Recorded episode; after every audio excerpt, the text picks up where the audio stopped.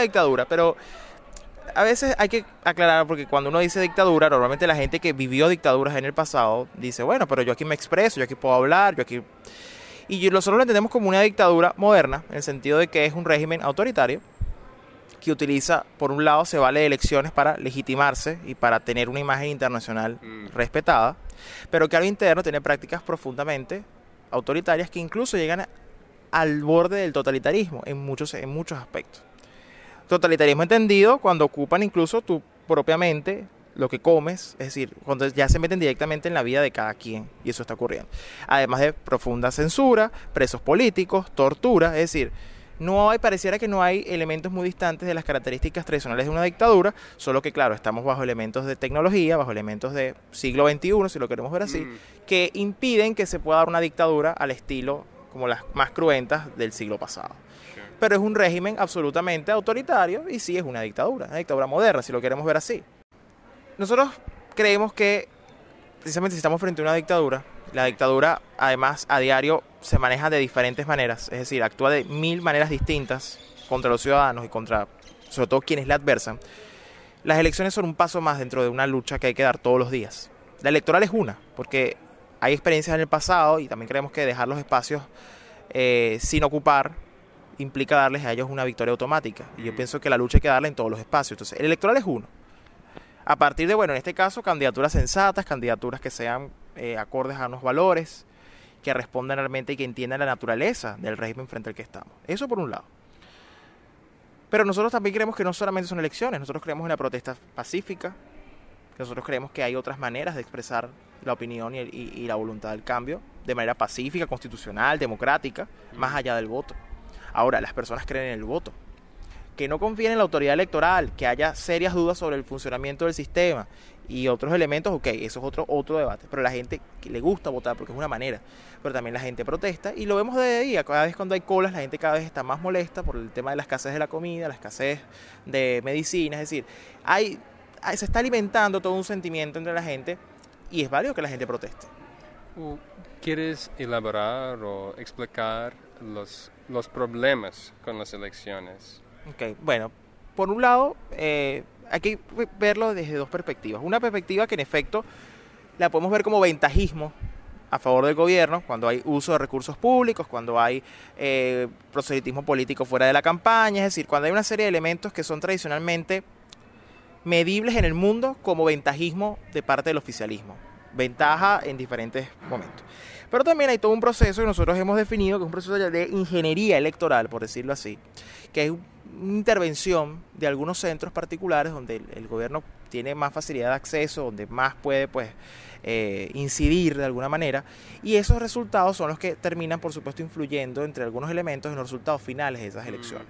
Y allí entran muchas cosas, entran eh, por ejemplo la reincorporación de migrados, eh, de perdón, de abstencionistas tradicionales en el registro electoral hace mucho tiempo que antes excluían cuando no participaban en tres elecciones, los excluían, los reincorporan al sistema electoral este, pero los cambian del centro original donde votaban, los ponen en otro centro, posiblemente incluso fuera del estado de donde ellos son.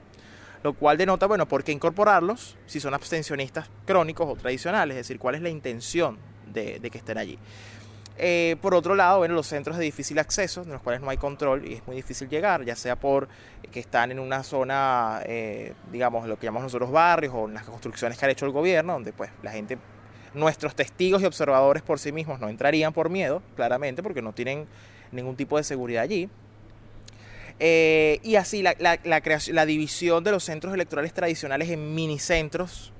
o sea, hay una serie de elementos que dan a entender y que generan dudas, sobre todo a la hora de cuestionar, incluso a la misma hora de cierre de, la, de las mesas de votación. Se ha comprobado que casualmente el gobierno suele, cuando la oposición va ganando la elección, cuando llega el cierre de la mesa y se extiende, justamente en esa hora es que el gobierno empieza a ganar, las horas empiezan a darle ventaja. Entonces, eso por un lado. También, por supuesto, tenemos el fenómeno del gerrymandering, que sabemos que es, un método antiquísimo y que lo utilizan.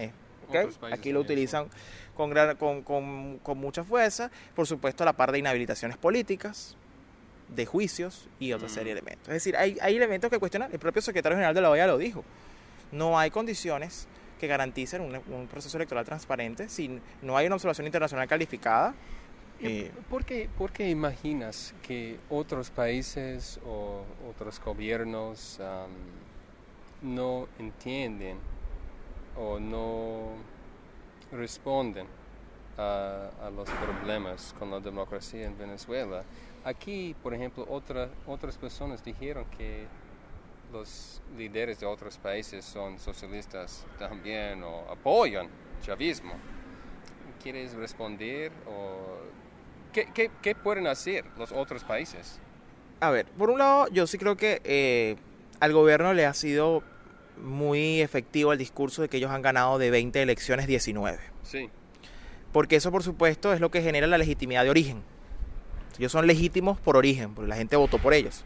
Independientemente de, de cómo haya sido esa votación o qué haya ocurrido en esa votación, ellos ganan. Y eso sirvió mucho para vender hacia afuera una legitimidad de origen que la gente dice, bueno, pero si ellos fueron electos democráticamente, no, no habría por qué decir que son una dictadura, no habría por qué decir que no, no ganan a poder por un golpe de Estado, en fin, cualquier cantidad de discusión. Yo sí creo que ha habido un cambio en la percepción de los países de la región. Lo vemos con la misma OEA, que por supuesto con el señor Almagro ha cambiado muchísimo su percepción. Lo vemos incluso con lo que fue la conformación de la misión de UNASUR para las elecciones del 6 de diciembre, como Brasil primero objeta las irregularidades en la conformación, luego Uruguay también lo objeta, el presidente Santos de Colombia pide mm. que se conforme la, que la, jefatura de la misión la conforme el señor Nelson Jobim de Brasil. Es, decir, pareciera que ahora, y podemos ahí sumarle cualquier cantidad de variables, impopularidad de Maduro, su comprobada violación de derechos humanos. Evidentemente, los países empiezan como a, a pensar, bueno, ¿hasta qué punto yo ya en, a esta altura me conviene tomarme una foto con el que viola derechos humanos, hasta qué punto yo voy a ir a Venezuela a legitimar un proceso del cual no hay garantías porque el mismo gobierno está prohibiendo la observación internacional. Es decir, ya la misma comunidad internacional que tanto apoyó hasta hace, yo me atrevo a decir, dos años al gobierno venezolano, ya hoy mismo cuestiona un poco y vemos cómo hay alejamientos importantes. Creo que lo de Argentina va a repercutir mucho, lo que ocurre en Argentina.